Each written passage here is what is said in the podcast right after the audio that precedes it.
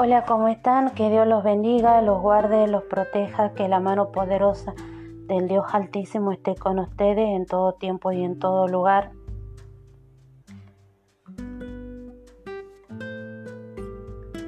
Y vamos a pedirle a Dios Todopoderoso que Él nos guíe en esta hora, en este estudio Padre Todopoderoso, Padre Misericordioso, Padre Creador del cielo y de la tierra, tú que creaste al hombre, tú que creaste las estrellas, tú que pusiste orden a la creación, en esta hora te pido perdón por cada uno de mis pecados, por cada una de mis faltas, por cada uno de mis errores, Padre. Padre, te pido perdón por los frutos de la carne, Señor si le he dado lugar, Señor, si le he dado derecho, derecho legal a Satanás, te pido perdón, Padre Celestial, si he abierto alguna puerta. Te pido perdón, Padre bendito, Padre poderoso, Padre misericordioso. Te pido perdón por mis palabras, te pido perdón por mis pensamientos, te pido perdón por mis actos, te pido perdón por mis omisiones, te pido perdón, Señor, si en alguna cosa yo te he fallado. Te pido, Señor, que sea tu Espíritu Santo en esta hora sacando a luz todo lo que esté oculto, todo lo que esté oculto. Te pido que seas tú obrando con poder, con gloria, con honra y con misericordia.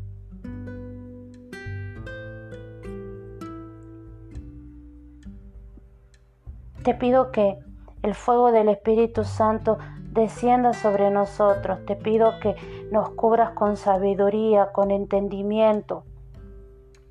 Señor, tu palabra dice que por falta de conocimiento pereció mi pueblo, pereció tu pueblo. Te pido perdón, Padre. Te pido perdón, Señor, si hemos sido inconscientes, Señor, si no hemos tomado eh, el estudio de la palabra en serio, te lo pedimos, te pedimos perdón, Padre bendito, Padre poderoso. Te pedimos perdón por cada uno de nuestros actos. Te pido perdón, Padre celestial, por cada palabra.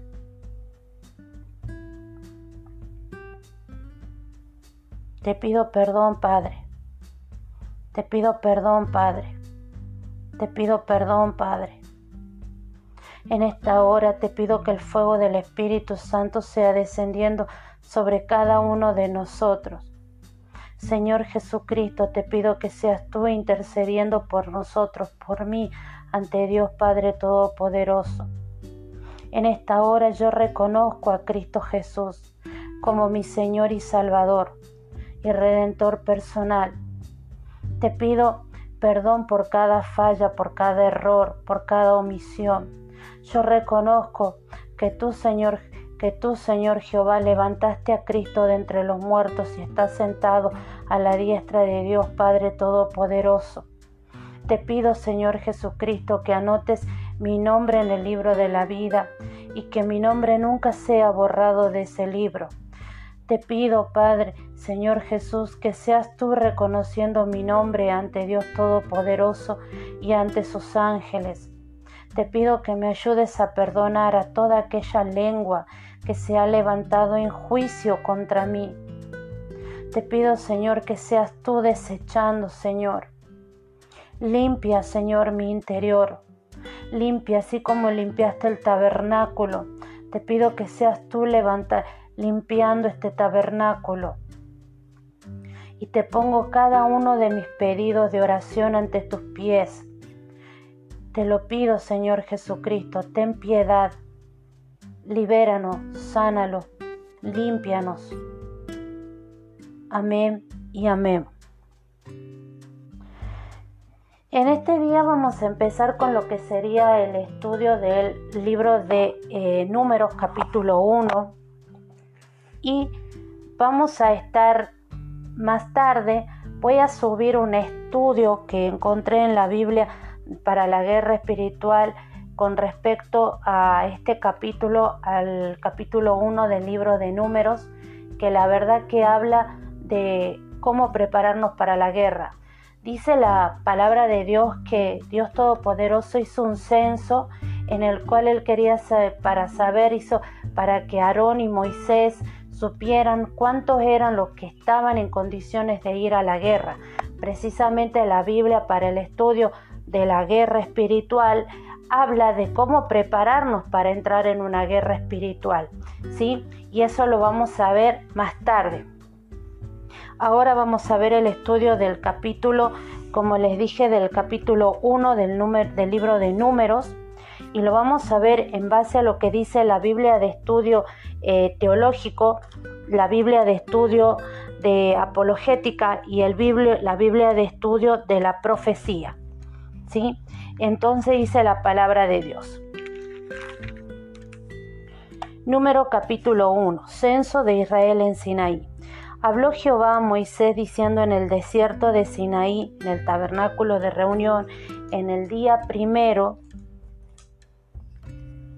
del, mes segundo, en el segundo año de su salida de la tierra de Egipto, diciendo, Tomad el censo de toda la congregación de los hijos de Israel por su familia, por las casas de sus padres, con la cuenta de los hombres, todos los varones por sus cabezas, de veinte años arriba, todos los que puedan salir a la guerra en Israel.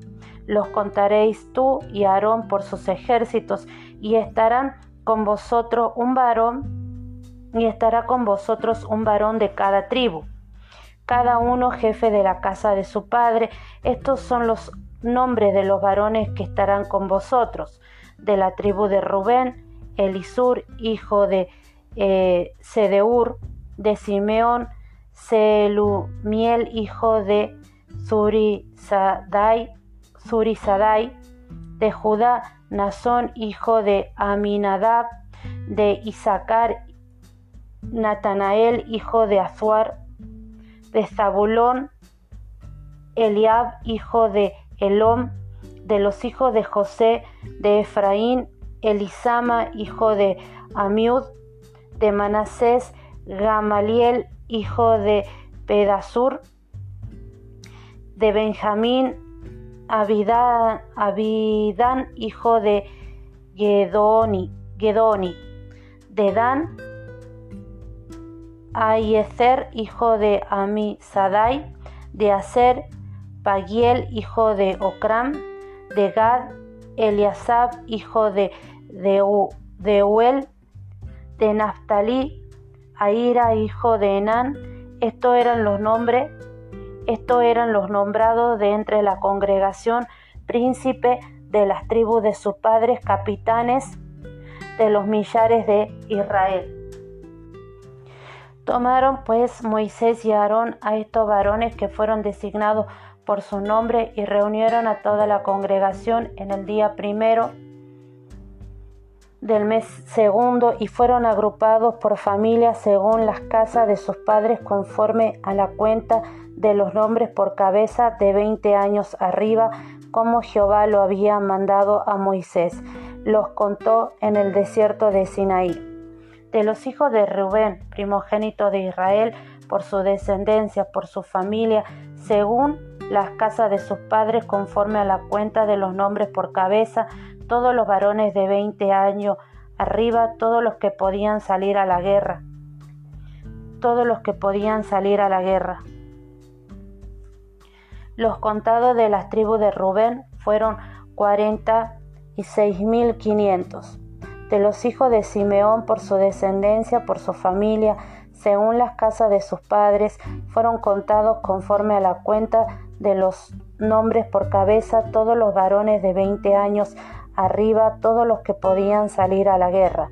Los contados de la tribu de Simeón fueron cincuenta y nueve mil trescientos. De los hijos de Gad por su descendencia, por su familia, según las casas de sus padres, conforme a la cuenta de los nombres de veinte años arriba, todo lo que podían salir a la guerra. Los contados de las tribus de Gaad fueron cuarenta y cinco mil seiscientos cincuenta. De los hijos de Judá, por su descendencia, por su familia, según las casas de sus padres, conforme a la cuenta de los nombres de 20, a los nombres de 20 años arriba todos los que podían salir a la guerra. Los contados de las tribus de Judá fueron setenta, y cuatro mil seiscientos. De los hijos de Isaacar por su descendencia, por su familia, según las casas de sus padres, conforme a la cuenta de los nombres de veinte años arriba, todos los que podían salir a la guerra, los contados de la tribu de Isaacar fueron 54.400. De los hijos de Zabulón, por su descendencia, por su familia, según las casas de sus padres, conforme a la cuenta de su nombre, de 20 años arriba, todos los que podían salir a la guerra, los contados de las tribus de Zabulón fueron 57.400 de los hijos de José, de los hijos de Efraín, por su descendencia, por su familia, según las casas de sus padres, conforme a la cuenta de los nombres de veinte años arriba, todos los que podían salir a la guerra, los contados de la tribu de Efraín fueron cuarenta, cuarenta mil quinientos hombres, y de los hijos de Manasés, por, su descendencia, por su familia, según las casas de sus padres, conforme a la cuenta de los nombres de veinte años arriba, todos los que podían salir a la guerra, los contados de las tribus de Manaset fueron treinta y dos mil doscientos. De los hijos de Benjamín, por su descendencia, por su familia, según las casas de sus padres, conforme a la cuenta de los nombres de veinte años arriba, todos los que podían salir a la guerra, los contados de las tribus de Benjamín, conforme eh, fueron 35.400 de los hijos de Dan por su descendencia, por su familia, según las casas de sus padres, conforme a la cuenta de los nombres de 20 años arriba, todos los que podían salir a la guerra, los contados de la tribu de Dan fueron 72.700. De los hijos de Aser por su descendencia, por su familia, según las casas de sus padres, conforme a la cuenta de los nombres de veinte años arriba, todos los que podían salir a la guerra, los contados de las tribus de Aser fueron cuarenta y un mil quinientos. De los hijos de Neftalí, por su descendencia, por su familia, según las casas de sus padres, conforme a la cuenta de los nombres de veinte años arriba, todos los que podían salir a la guerra, los contados de las tribus de Neftalí, fueron 53.400. Estos fueron los contados, los cuales contaron Moisés y Aarón con los príncipes de Israel, doce varones, cada uno casa, eh, cada eh, uno por cada casa de sus padres. Y todos los contados de los hijos de Israel por las casas de sus padres, de 20 años arriba, todos los que podían salir a la guerra en Israel, fueron todos los contados 603.550. Nombramiento de los levitas. Pero los levitas, según la tribu de sus padres, no fueron contados entre ellos, porque habló Jehová a Moisés diciendo, solamente no contarás la tribu de Leví, ni tomarás la cuenta de ello entre los hijos de Israel, sino que pondrás a los levitas en el tabernáculo del testimonio y sobre todos sus utensilios y sobre todas las cosas que le pertenecen. Ellos llevarán el tabernáculo y todos sus enseres y ellos servirán en él y acamparán alrededor del tabernáculo, y cuando el tabernáculo haya de trasladarse, los, levitas lo desarmarán, y cuando el tabernáculo haya de detenerse, los levitas lo armarán, y el extraño que se acercare morirá. Los hijos de Israel acamparán cada uno en su campamento, cada uno junto a sus banderas, por sus ejércitos, pero los levitas acamparán alrededor del tabernáculo del testimonio, para que no haya ira sobre la congregación de los hijos de Israel, y los levitas tendrán la guarda del tabernáculo del testimonio. E hicieron los hijos de Israel conforme todas las cosas que mandó Jehová a Moisés, así lo hicieron. Esta sería la lectura del capítulo 1 del libro de Números con respecto al censo para saber la cantidad de hombres que irían a la guerra. ¿sí? Ahora vamos a leer la interpretación en base a la Biblia de estudio teológico eh, Reina Valera 1960. Y dice, del versículo 1 al 10, no, perdón, del versículo 1 al capítulo 10, 10, Israel se prepara para entrar a la tierra prometida. Números narra el traslado de Israel desde, desde el monte de Sinaí hasta el valle del Jordán, la frontera oriental de la tierra prometida. Todo el contenido de los primeros 10 capítulos tiene que ver con los preparativos de Israel para la conquista de la tierra. Versículo del 1 al 46, el primer censo.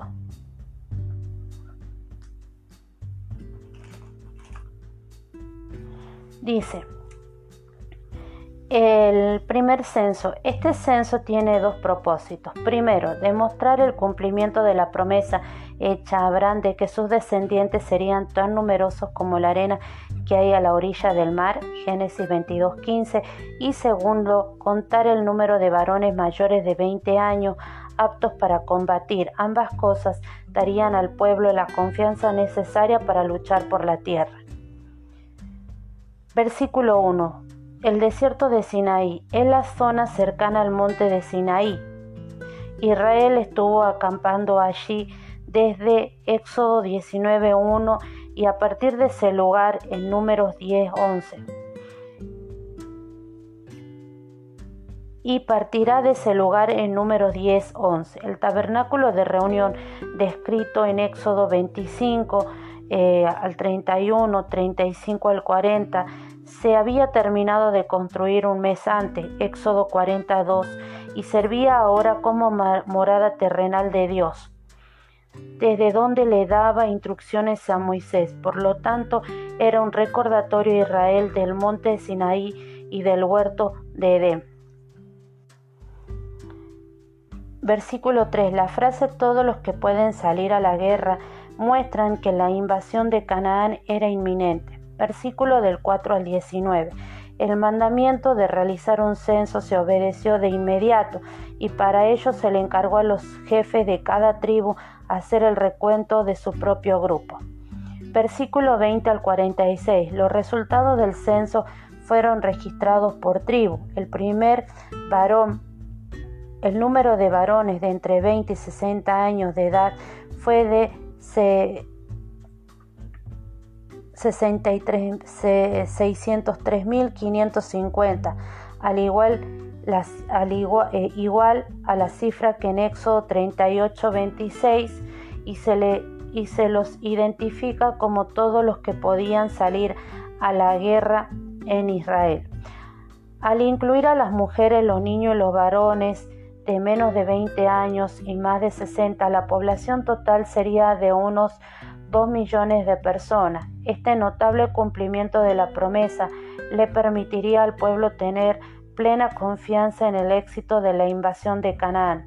Respecto a los problemas suscitados por la magnitud de la cifra, esto lo podemos ver eh, en el sentido de que muchos dicen que no había que tomarlo de forma eh, literal y cómo era posible que eh, no creen que este haya sido un, número tan grande. A eso se refieren. Si leen lo que es la parte de la introducción, habla con respecto a que muchos eruditos mm, cuestionan este número con respecto a la población y de cómo un número así se podía haber eh, manejado a través del desierto. Bien, versículo del 26 al 27. Judá es la tribu más numerosa. Esto junto con su ubicación en el campamento y su marcha a la vanguardia de la nación indica la posición de preeminencia de Judá entre las tribus de David y Jesús pertenecía a la tribu de Judá. Acá también podemos tomarlo como el león de Judá, que es conocido Cristo, ¿no? Como el león de Judá.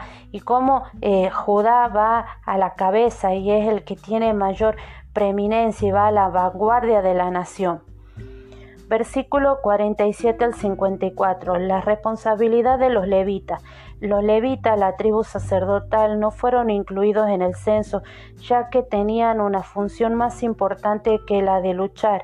Eran los responsables del tabernáculo, el palacio de Dios, la parte más vital del campamento. Israel era el pueblo de Dios, pero sin su presencia junto a ellos en el tabernáculo, la existencia del pueblo no tenía sentido. Era responsabilidad de los levitas asegurar la presencia continua de Dios junto a Israel. Debían demostrar, desmontar, transportar y volver a montar el tabernáculo y resguardarlo de los intrusos. La entrada de laicos en el tabernáculo podía dar lugar a la ira de Dios y la muerte de muchos israelitas, así que tenían órdenes de ejecutar a cualquier intruso. En el pasado se había hecho una amenaza similar contra cualquiera que osase acercarse a Dios en el monte de Sinaí. Esto lo podemos ver en Éxodo 19 del versículo 1 al 13 y en Hebreos 12 del versículo 18 al 29. Es impresionante la función que tenían los levitas, ¿no? Los levitas tenían la función de que la presencia de Dios estuviera con el pueblo de Israel. ¿Qué, función tan importante tiene el sacerdote. El sacerdote tiene que asegurar que la presencia de Dios Todopoderoso esté eh, en las vidas de las personas, ¿no? Vamos a ver qué es lo que dice la Biblia de estudio de la, de la apologética con respecto a este capítulo y habla con respecto a lo siguiente. La clave para comenzar a entender el libro de números la encontramos en la primera frase del original hebreo en el desierto. Dios verdaderamente se reveló a un profeta llamado Moisés en el contexto histérico de la, de la peregrinación en el desierto de Sinaí. Algunos comentaristas bíblicos consideran que el libro se escribió alrededor de mil años después de la época de Moisés, fruto del trabajo de autores y redactores sacerdotales que crearon un marco histórico mítico para explicar el origen así llamada ley de Moisés, a instancia del gobierno persa durante una época de reforma política y religiosa. Para religiosa. Versículo 2. Moisés, Aarón y los jefes de las tribus recibieron la orden de censar a los hombres aptos para la milicia 13 meses después de la salida de Egipto, de modo que la fecha aproximada del censo es entre el 1440 y el 1275 a.C., dependiendo de la dotación del Éxodo. Versículo del 5 al 16. Los nombres de los jefes de las tribus que integran estas listas son un indicador de la antigüedad del texto, puesto que se trata de formas lingüísticas del segundo milenio antes de Cristo y no de la segunda mitad del primer milenio antes de Cristo. Este dato permite argumentar en contra de una fecha de composición posterior. Estos nombres no se conocían en tiempos de Esdra y Nemías, periodo durante el cual se habría redactado el libro, según los eruditos de la alta crítica. Cada uno de los jefes de la tribu era responsable de llevar al cabo el censo. Versículo 17 al 45. El modelo de los censos militares israelitas era análogo a los censos militares asirios del siglo eh, 8 a.C. Antes de emprender una campaña de envergadura, se reunía todo el ejército y se contaba el número de hombres. La expresión idiomática que se usaba en aquel tiempo era contar las cabezas. La expresión hebrea es alzar las cabezas. Vamos a hacer una pausa acá. Acá, cuando estaba leyendo este, esta parte del capítulo, se viene a mi mente Lucas 14:31 cuando dice, ¿o qué rey al marchar a la guerra contra otro rey no se sienta primero y considera si puede hacer frente con diez mil al que viene contra él con veinte mil? Y si no puede, cuando el otro esté todavía lejos, le envía una embajada y le pide condiciones de paz. Así pues, cualquiera de vosotros que no renuncia a todo lo que posee, no puede ser mi discípulo. Me llama la atención que hace hincapié a esto, ¿no? ¿Qué rey antes de entrar a la guerra no recuenta eh, cuánto personal o cuánto eh, personal capacitado para entrar a la guerra hay? Tengamos presente que Dios antes, antes de entrar en la tierra prometida y antes de tomar la tierra prometida, hace un recuento de, eh, de cuántos hombres están en condiciones para entrar a la, a la guerra. ¿sí? Eh, y acá vamos a esto. ¿Estamos en condiciones de ser discípulos de Cristo? Porque si nosotros estamos, queremos ser discípulos de Cristo, va a haber un momento en que nosotros vamos a tener que entrar en una lucha, aunque muchos no creen lo que es en la lucha espiritual, pero la palabra de Dios dice que nuestra lucha no es contra carne ni sangre, sino contra principados, contra potestades, contra gobernadores, contra huestes de, de las regiones.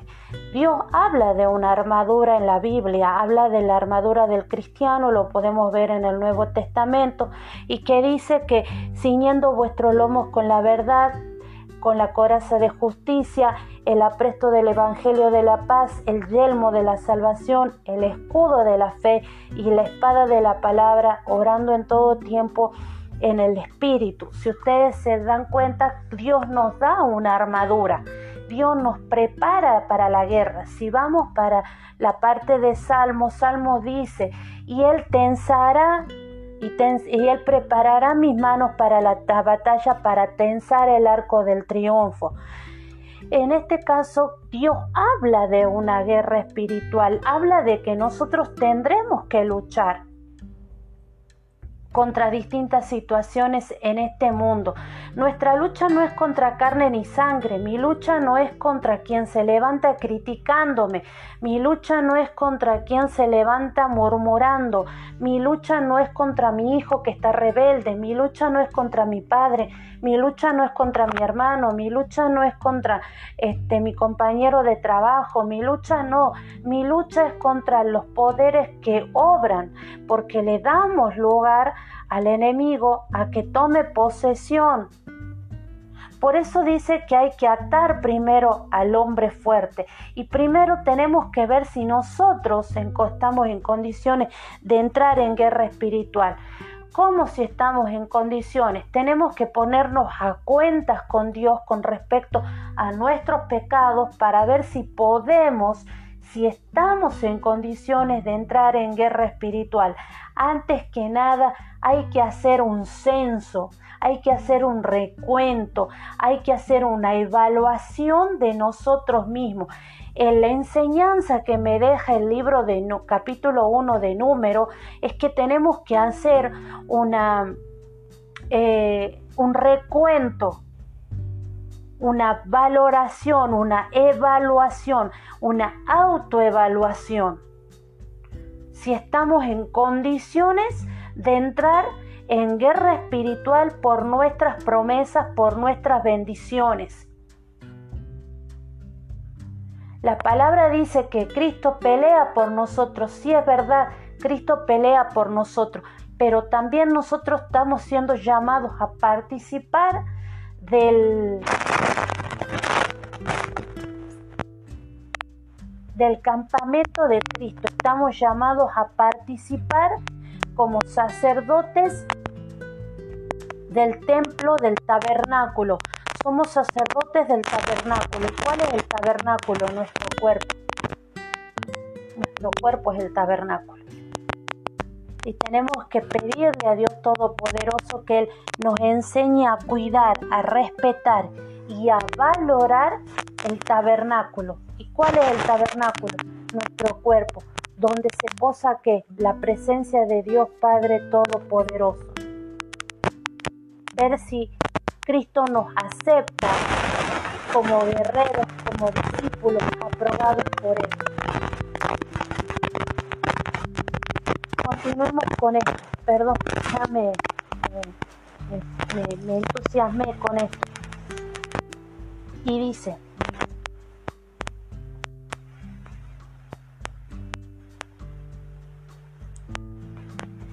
Versículo 19. Nótese aquí y en nótese aquí las breves declaraciones que Moisés y Aarón guiaron a los israelitas a cumplir exactamente con lo que Jehová había mandado.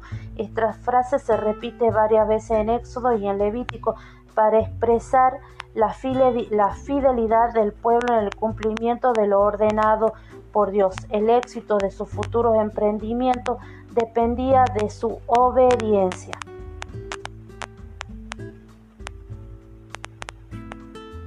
Como Jehová lo había mandado a Moisés. Versículo 20.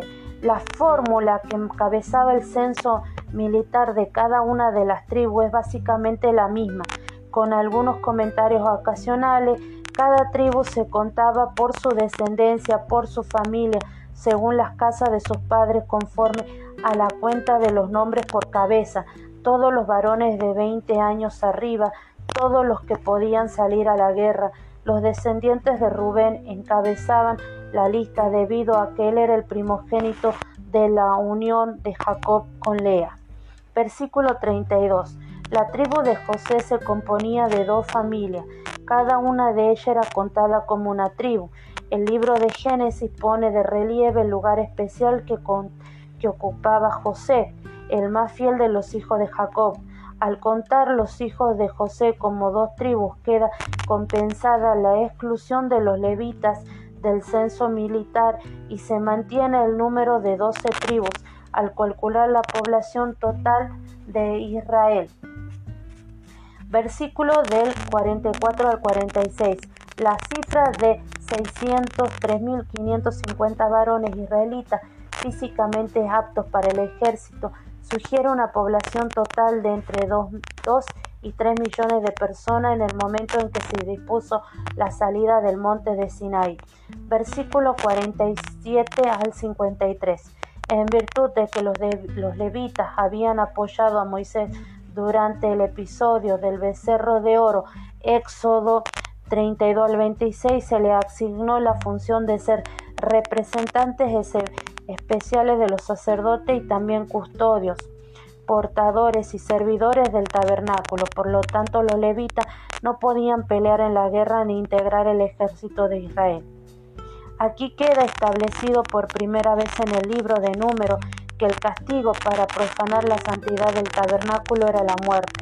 Restringir el ingreso al lugar santísimo era un tema extremadamente serio y violar la santidad de Dios conllevaba graves consecuencias. Los propios sacerdotes estaban expuestos a la pena máxima por violar las leyes ceremoniales. Hasta los hijos de Aarón, Nadab y Abiú murieron quemados cuando ofrecieron fuego profano para los sacrificios en el tabernáculo. Esto lo podemos ver en Levíticos 10 del 1 al 3.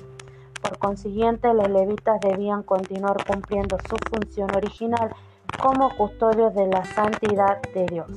Versículo 53. Los levitas funcionaban como una suerte de escudo de protección contra la ira de Dios a fin de impedir que la comunidad israelita sufriera las consecuencias de cualquier posible violación del santuario. Versículo 54. Como se señaló en el versículo 19, Moisés y Aarón y los israelitas llevaron a cabo el censo tal como el Señor lo había ordenado. Eso sería lo que habla la Biblia de estudio de la apologética. Ahora vamos a ver qué es lo que dice la Biblia de estudio para la profecía. Habla del versículo 47 que dice que no fueron contados entre ellos. Se dice que la orden es la primera ley del universo. se dice que el orden es la primera ley del universo. El censo de todos los hombres de 20 años para arriba se realizó para declarar su fidelidad como soldado dispuesto. La tribu de Levi no fue contada entre los guerreros porque se le habían encargado una tarea especial.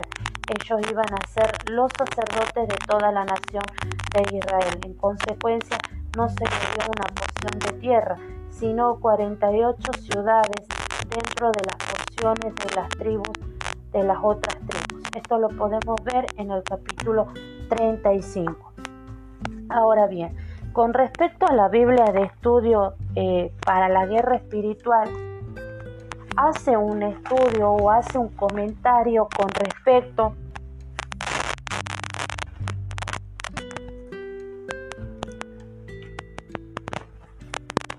con respecto a este libro, que eso lo vamos a ver desde de otra forma porque es un estudio eh, un poquito largo que lo, podría tomar como aparte, que dice cómo prepararse para la guerra espiritual.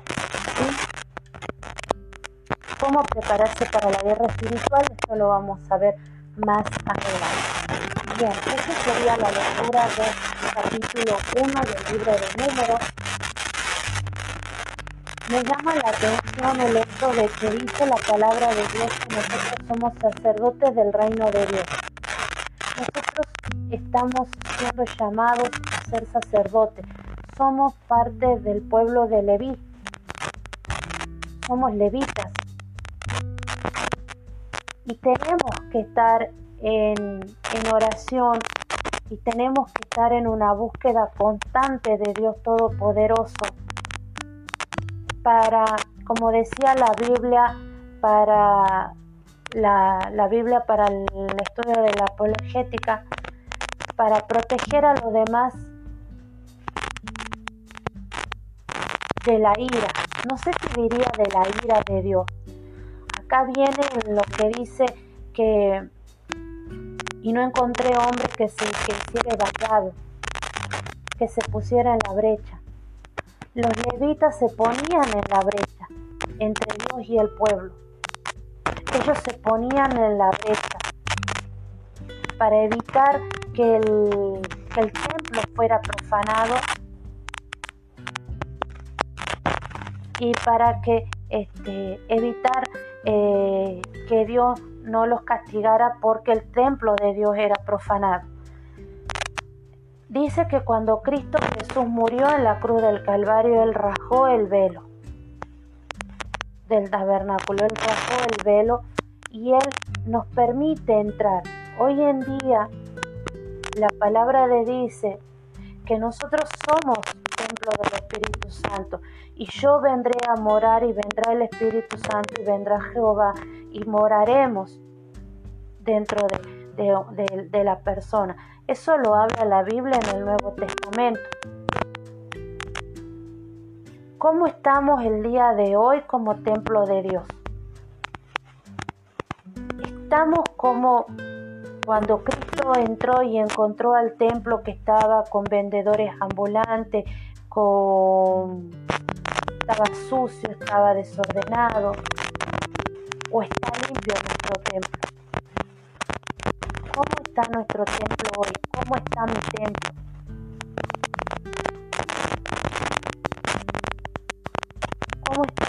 Tabernáculo de unción?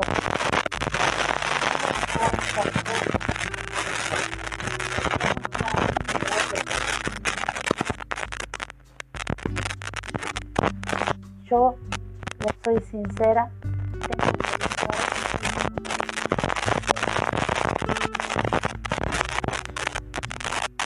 que pedir perdón a Dios Todopoderoso y que Él sea ayudándome no profanar el templo de Dios. Sí, y pidámosle a Dios Todopoderoso, pidámosle a nuestro Señor Jesucristo que podamos dar frutos, los frutos del Espíritu Santo, que son muy difíciles, y podamos desechar los frutos de la carne. Que Dios los guarde, los proteja, los liberte y nos estaremos encontrando para un nuevo capítulo. no, perdón, va antes de leer el nuevo capítulo de de números, que sería el capítulo 2, voy a estar subiendo lo que sería esto que les hablé, que es preparándonos para la guerra espiritual. Eso en base a cómo Dios manda al pueblo que se empiece a preparar para entrar a la tierra prometida y cómo nos tenemos que preparar para poder alcanzar todas las bendiciones, todas las riquezas, todas eh, las promesas que tenemos para nuestras vidas. Yo me acuerdo que una vez me contaban que había una mujer que tenía eh, dos hijos que estaban, eh, me contaba mi mamá que había una enfermera que tenía dos hijos que estaban en la droga, que salían a robar, que eran terribles y que la madre todos los días trabajaba, pero trabajaba para darle lo mejor, los dejaba solo por ir a trabajar, por darle un hogar, para darle todo y ellos habían salido a drogarse, a robar y ella era cristiana y ella oraba y oraba y oraba y oraba.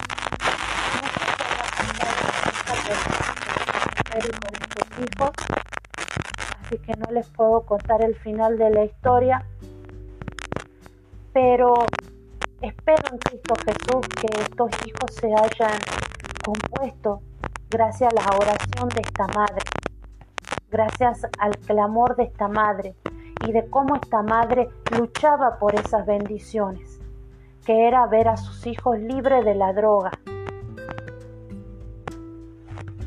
¿Cuáles son las bendiciones que tenemos para nuestras vidas? ¿Cuáles son las promesas que tenemos para nuestras vidas? ¿Cuál es la tierra prometida a la que tenemos que entrar? ¿Cuál es el canal? ¿Cuál es la tierra donde fluye la leche y la miel? ¿Cuál es? ¿Cuál es? Preparémonos para eso. Preparémonos para eso. Pidámosle a Dios Todopoderoso y que no nos deje caer.